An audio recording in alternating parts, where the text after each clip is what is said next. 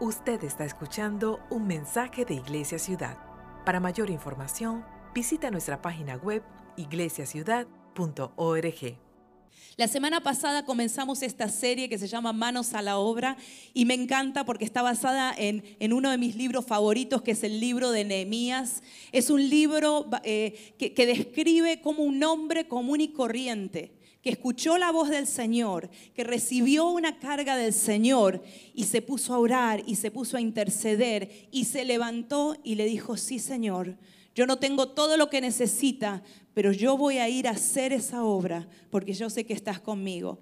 Y, hablábamos de cómo, cómo, el Señor habló a su corazón, de cómo el Señor puso esa carga y él, y él oraba y él como, como copero del rey usó esa posición de influencia, vamos a decir, para ir a decirle al rey que necesitaba tomarse un, tiempo, ¿no? Yo no sé, eso, eso es de valientes, ¿no? Porque yo no sé cuántos de nosotros iríamos a nuestro jefe y le pediríamos, bueno, necesito ir a Puerto Rico a reedificar, a, hacer ministerio o, no sé, lo que el Señor te haya llamado a hacer. Y a veces no encontramos esa gracia, pero Nehemías encontró la gracia de parte del Señor y fue al rey y le dijo, bueno, esta es mi carga. El rey se, dio cuenta que él estaba entristecido eh, y esta es mi carga. Quiero ir a edificar los muros de mi tierra que han estado destruidos por cientos y cientos de años. Y el rey, el rey le dijo, sí, te voy a dar permiso. Le preguntó qué tenía que ir a hacer y, hablábamos que Nehemías tenía un plan, Nehemías sabía qué iba a hacer, no estaba desprevenido. A veces nosotros recibimos una carga de parte del Señor y pensamos que, bueno, nos tenemos que quedar esperando que todo aparezca, pero el Señor quiere que empecemos a planear, que empecemos a poner manos a la obra. Y, el rey, entonces le pide al rey, eh, Nehemías le pide al rey cartas para poder pasar, porque había enemigos por ahí. Y no solamente eso, sino que atrevido, le pide recursos, le pide recursos para edificar y hasta para hacerse una casa. ¿Y saben qué? como la gracia del Señor estaba sobre él, el rey le dijo sí. Cuando la gracia del Señor está sobre ti, hay cosas que vas a pedir que parecen locas, que parecen locuras para el mundo, pero la gente te va a decir que sí, porque el Señor está contigo. Y bueno, Nehemías llega y comienza a edificar, comienza a ver esos escombros. Imagínense un proyecto, los que son aquí, hay aquí algunos ingenieros saben que ese proyecto es increíble y necesitaba gente. Y él como líder empieza a animar a la gente a construir. Y podríamos decir que aquí estaría bueno que sea el final de la historia, ¿no? Que cuando uno mira una película, a mí me gustan los, finales felices y que terminan, que uno entiende, porque esas películas que te quedan como que ahí terminó son horribles. Pero a mí me gustan las películas concretas, que terminan bien y que tienen un final feliz y ahí, que valió la pena verla, ¿no? Y yo creo que aquí nos imaginaríamos los, eh, ¿cómo se dice? Los títulos del final y gran final de la película y Nehemías campeón y logró. Pero lamentablemente la película, digo, perdón, la historia, no termina así. Y la historia continúa con desafíos que Nehemías encontró cuando se puso a edificar y cuando se puso a hacer la voluntad del Señor.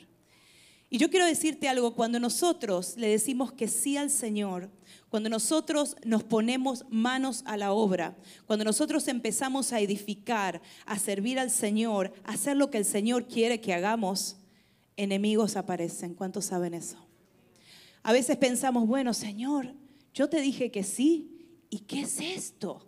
Porque se te levanta un enemigo por aquí, se te viene una crisis por allá, las cosas empiezan a ponerse complicadas. Cuando tú dices, Señor, cuando no te estaba sirviendo todo me iba bien. Y ahora que te digo que sí, y ahora que comienzo a servir, todo me está saliendo mal.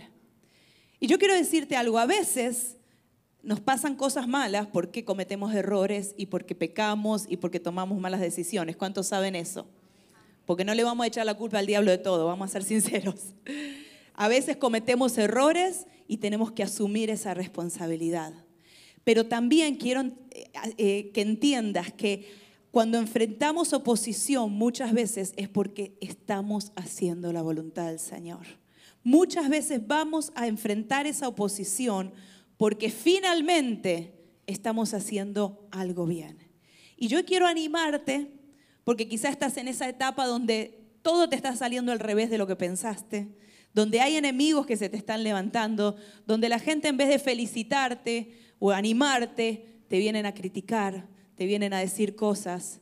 ¿Sabes que Eso es normal cuando servimos al Señor. ¿Sabes por qué? Porque tenemos un enemigo que quiere destruirnos, porque tenemos un enemigo que quiere destruir el plan del Señor. Cuando tú estabas perteneciendo al enemigo, el enemigo no tenía trabajo contigo. No tenía que oponerse porque tú estabas en el reino del enemigo. Pero cuando empezamos a hacer la voluntad del Señor en el reino del Señor, el enemigo se te va a levantar contra los planes del Señor. La palabra del Señor en 1 de Pedro 5.8, esto no está en las notas, dice, el enemigo anda como león rugiente buscando a quien devorar. ¿Y sabes a quién busca? A los que están haciendo la voluntad del Señor a los hijos del Señor, a los santos del Señor. Y esto no es para que te dé miedo, esto es para que entiendas cuál es tu posición, es para que entiendas lo que va a venir cuando hacemos la voluntad del Señor. Cuando nosotros comenzamos la iglesia de la ciudad y los que nos conocen saben que hemos pasado muchas, que hemos tenido muchas dificultades, que estos últimos... Eh, fueron 11 años, casi 12 de, plantación de iglesia, de servir al Señor, no ha sido sin dificultades. Y saben que en cada momento vemos como el Señor nos levanta. Y yo quiero eh, animarte que, seguramente has pasado o estás pasando por estas dificultades, el Señor está contigo. Y quería contarles, cuando plantamos la iglesia ciudad a los comienzos, no teníamos nada. Y así no se planta una iglesia, te voy a decir. Así que si algún día el Señor te llama, por favor no lo hagas de esta manera rodéate de personas que te ayuden, eh, ten un plan. Nosotros hicimos algo que, no está bien, pero que el Señor nos dio gracia, que empezamos sin nada. Eh, mi esposo siempre dice que empezamos con una Biblia y con un puñado de goldfish, porque teníamos niños, así que había que darle goldfish a los niños. Y no había eh, nada, literalmente. Éramos nosotros y el Señor. Y la gracia del Señor estuvo. Y cuando empezamos a crecer y cuando el Señor empezó a abrir más puertas, empezamos en una cafetería, me acuerdo con una guitarra, con, un, con Miguel, los que conocieron a Miguel saben, y éramos ah, eh, un grupo pequeño y el Señor fue abriendo más puertas hasta que el 10 del 10 del 10 plantamos la iglesia de la ciudad en un lugar eh, y tuvimos la oportunidad de empezar a comprar equipos de sonido para poder tener... Eh, por lo menos un, grupo más decente de, adoración, no como ahora que tenemos el mejor del mundo, del mundo de Jacksonville, por lo menos. sí, un aplauso a la gente de adoración, muy bien.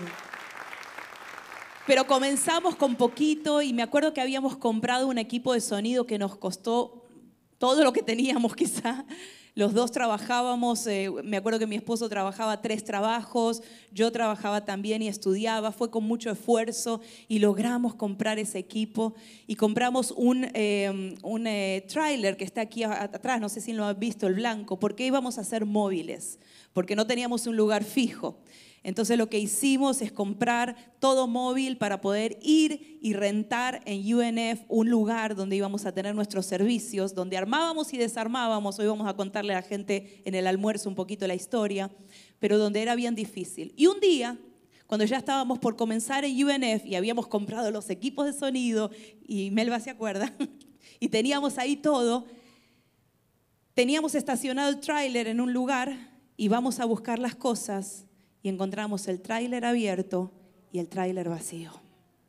Sí, hermano, en Jacksonville, Florida, nos robaron todos, todos los equipos que habíamos invertido. Y saben que en ese momento uno dice, Señor, ¿estoy haciendo las cosas bien? Señor, ¿qué pasa? ¿Estás conmigo? Y esas son muchas de las preguntas que a veces nos hacemos cuando nos vienen las crisis. Hoy voy a ser un poquito vulnerable y voy a contarles algunas cositas. Pero saben que muchas veces nos ha pasado de decir, Señor, ¿estás con nosotros? ¿Por qué nos pasa esto? Bueno, el Señor fue fiel y alguien nos donó equipos de sonido mejores de los que nos habían robado y ese es el testimonio, gloria a Dios. Porque el Señor es más poderoso que el enemigo. Y tuvimos nuestros servicios en UNF. En UNF fue un tiempo donde crecimos como iglesia, donde crecimos, donde nos multiplicamos y, creo que fue un año que pasamos ahí más o menos. Y cuando estábamos en el momento de mayor crecimiento, vienen los directivos de UNF y nos dicen, sorry, pero no les podemos renovar el contrato porque vamos a hacer una reforma en, la, en el teatro y bla, bla, bla, y bla, bla, bla, y bla, bla, bla. Y cuando estábamos en el mejor momento, nos quedamos homeless. nos quedamos sin lugar. Pero el Señor fue fiel y abrió otro lugar. Pero ¿por qué te cuento esto? Porque cuando uno está con las manos en la obra, cuando uno está sirviendo al Señor, como Nehemías, que hizo ese, ese, ese esfuerzo de ir hasta la tierra, de responder, de decir, yo eh, voy en, en el nombre del Señor y lo vamos a hacer juntos, los enemigos se van a levantar. Y saben que lo que el enemigo quiere hacer y su, instrumento, su, su, plan, su estrategia es desanimarnos.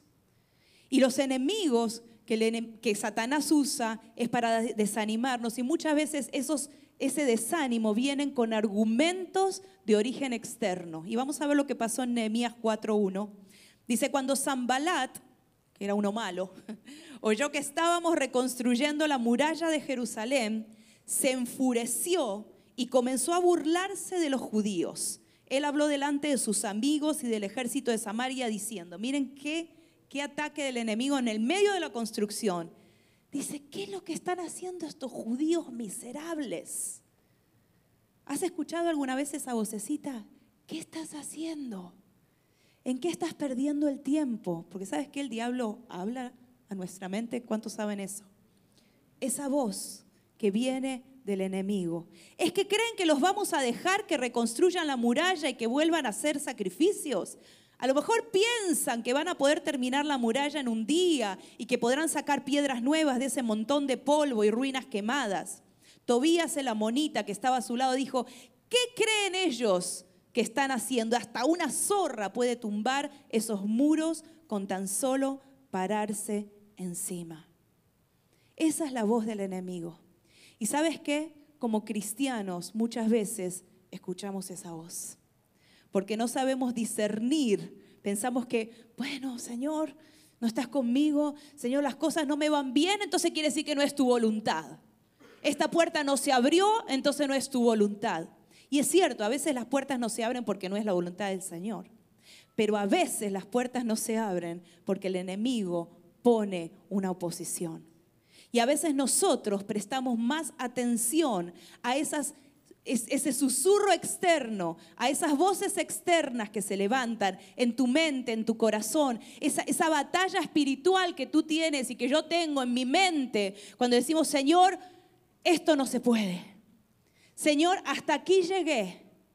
Y muchas veces, tanto a mí como a mi esposo nos ha pasado decir, Señor, hasta aquí llegamos.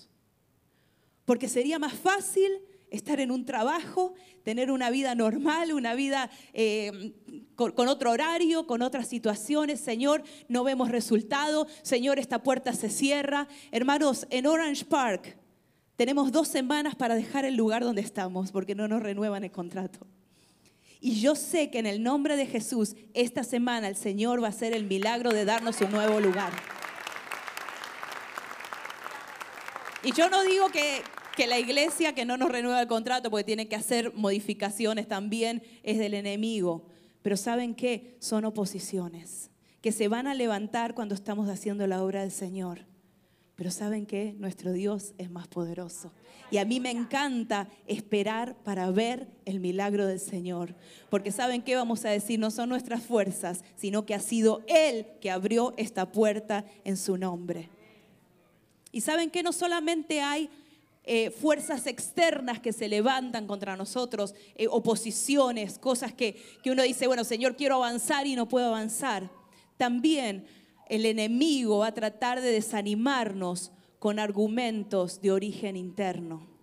Y cuando hablo de origen interno, es que a veces, lamentablemente, tus seres queridos, tu familia, las personas que te rodean, las personas que tú dices, yo me estoy apoyando en ellos, no te van a animar o no te van a apoyar. Miren, en Nehemías 4, versículo 10, seguimos leyendo, dice, pero la gente de Judá, que estaba con Nehemías trabajando, dijo, los trabajadores se están cansando y hay demasiados escombros en el camino.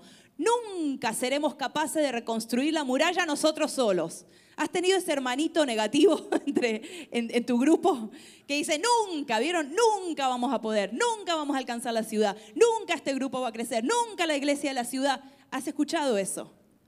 Y son hermanos, son personas que amamos, son personas que están a nuestro alrededor, que esperaríamos otra cosa, pero siempre está el hermanito negativo. ¿Y sabes qué?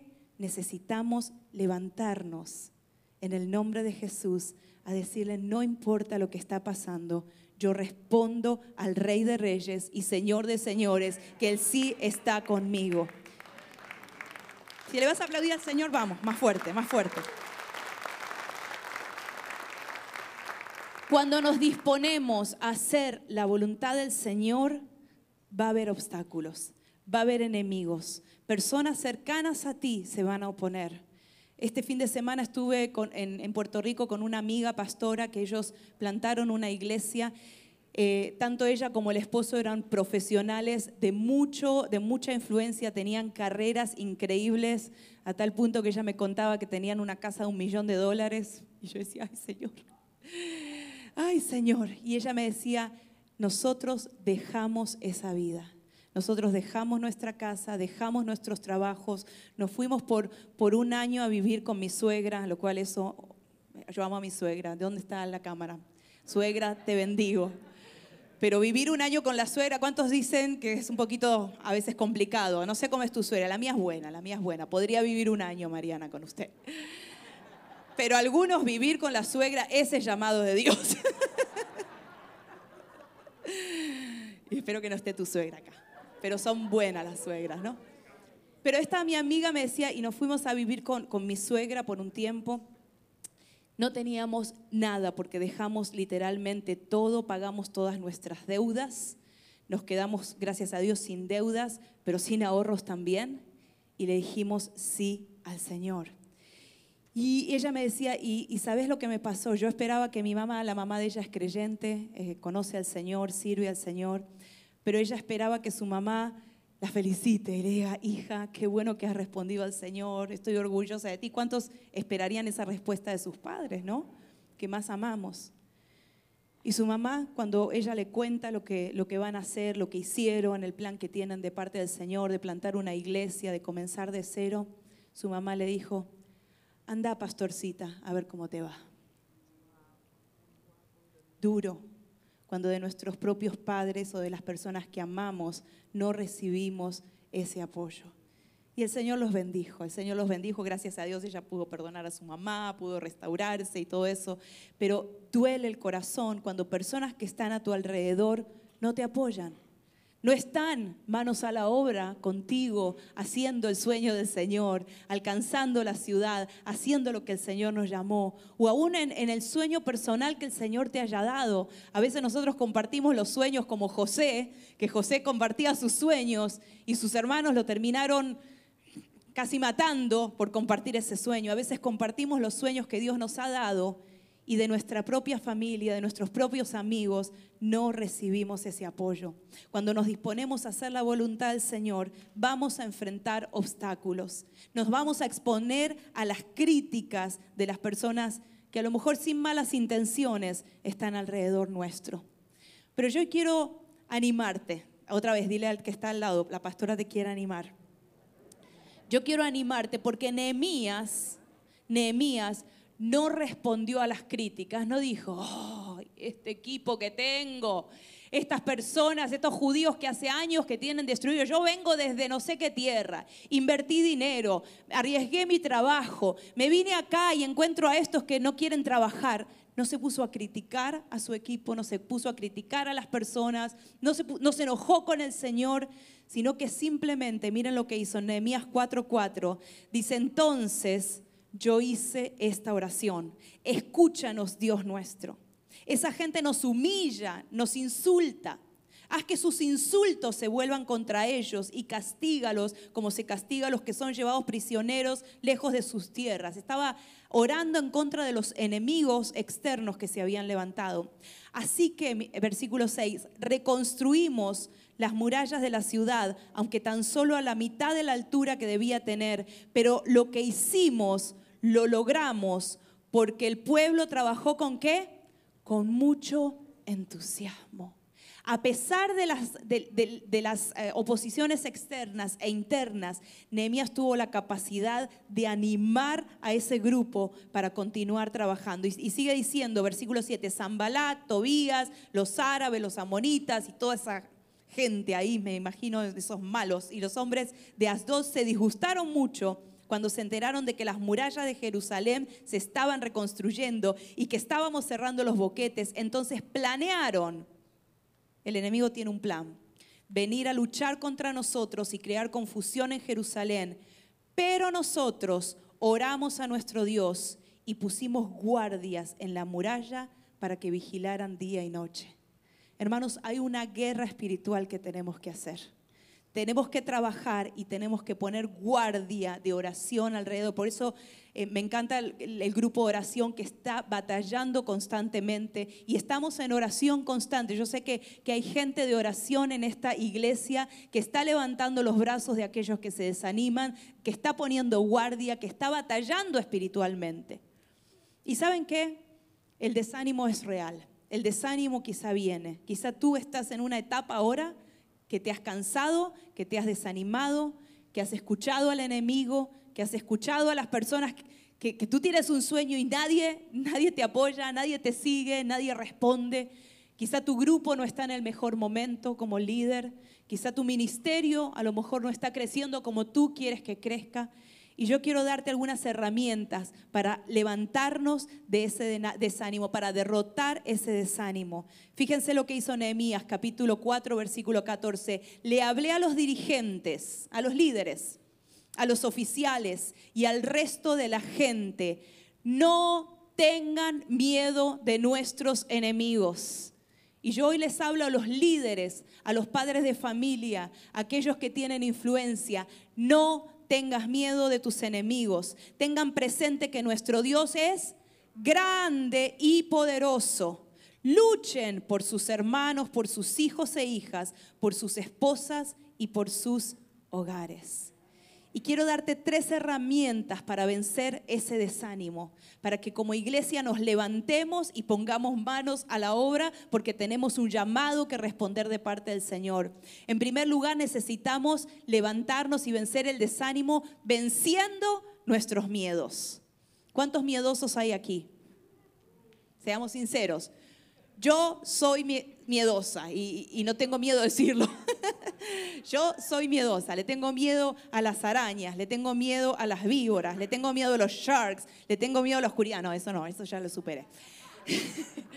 le tengo miedo a, a los desafíos, le tengo miedo a los cambios. Esa es mi naturaleza de pecado, sin redimir. Patricia, pura, esa es Patricia. Ha estado con miedo pero aún a pesar del miedo, yo le he dicho que sí al Señor.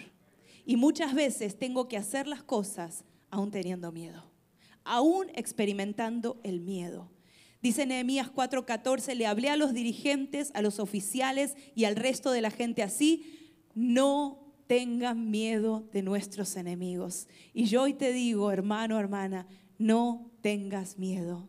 Quizá tu sueño es muy grande, quizá lo que el Señor te ha hablado, tú dices, wow, Señor, ¿cómo hago esto? Señor, este sueño es demasiado grande para mí. ¿Será que te equivocaste? ¿Será que te escuché mal?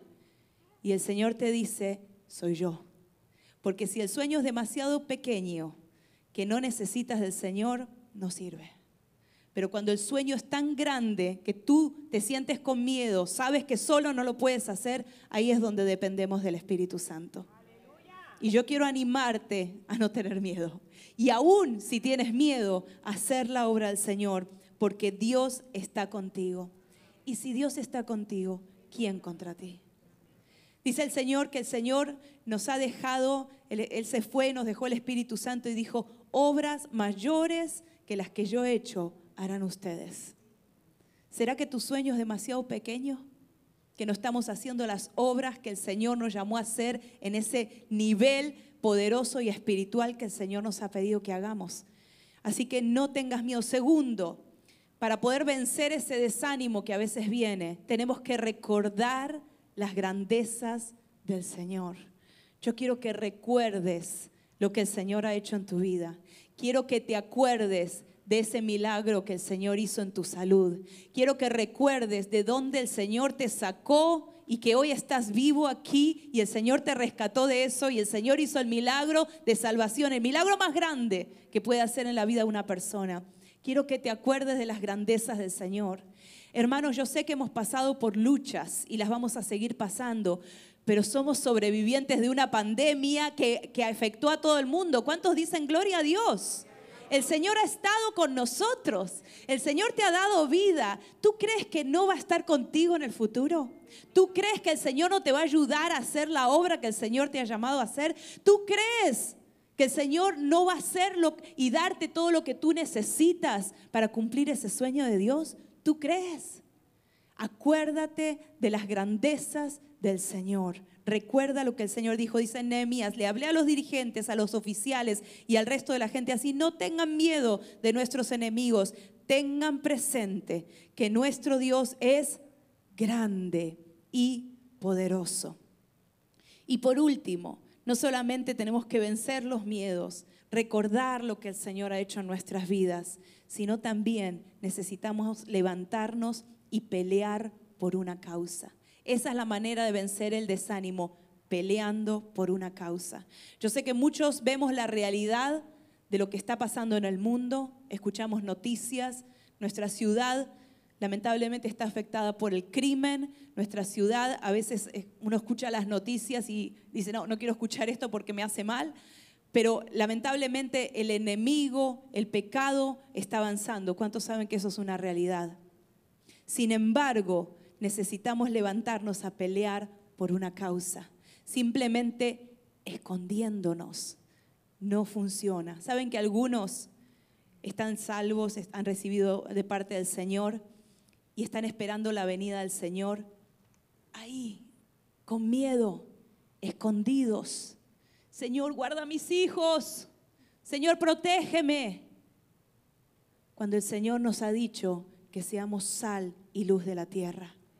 Es cierto que Jesús viene, es cierto que tenemos que estar preparados para la venida del Señor, pero ¿sabes cuál es la manera de estar preparados para recibir al Señor? Así, trabajando en la obra del Señor peleando la buena batalla del Señor. Hermano, no tengas miedo. Hermano, no te escondas. Levántate a hacer lo que el Señor te ha dicho. Y Nehemías le dijo, luchen por sus hermanos y por sus hijos e hijas, por sus esposas y por sus hogares. No tengas miedo a lo que está pasando allí. Lucha, levántate. Tú tienes todo lo que se necesita para hacer la obra del Señor. Y termina la historia en Nehemías 4:17. Dice que los constructores y sus ayudantes hacían el trabajo, se animaron a hacer el trabajo, sosteniendo con una mano la obra, con una mano la carga y con la otra la espada. Así, hermanos, así vamos a alcanzar nuestra ciudad. Así vamos a cumplir el propósito del Señor, trabajando y batallando. Trabajando y batallando. Así tus hijos van a conocer al Señor, trabajando y batallando. Así tu familia va a venir a los pies de Jesús, trabajando y luchando. Así vamos a alcanzar las escuelas de nuestra ciudad, trabajando y luchando. Por eso hoy el Señor nos dice, manos a la obra. Ponte de pie ahí donde estás y vamos a orar. Porque nuestra batalla es espiritual. Nuestra batalla tiene que ver con el Espíritu. Dice en Efesios 6, 13, por lo tanto, pónganse toda la armadura de Dios para que cuando llegue el día malo puedan resistir hasta el fin con firmeza. Cierra tus ojos ahí donde estás. Y yo quiero hablarte porque sé que hay gente que que ha bajado sus brazos. Yo sé que hay gente aquí que se ha cansado. Hay gente que se ha desanimado. Hay gente que se ha distraído. Y hay gente que se ha acostumbrado a las ruinas. Porque sabes que los judíos estuvieron así 170 años. Y nadie puso manos a la obra. Pero vino un líder que les dijo, yo creo en ustedes. Juntos vamos a poder lograrlo. Y yo hoy te digo, hermano, en el nombre de Jesús, yo veo en ti un Nehemías. Yo veo en ti un líder que puede levantarse y hacer la obra del Señor. Pero quizá te has desanimado, pero quizá te has cansado. Y yo en esta mañana quiero orar por ti.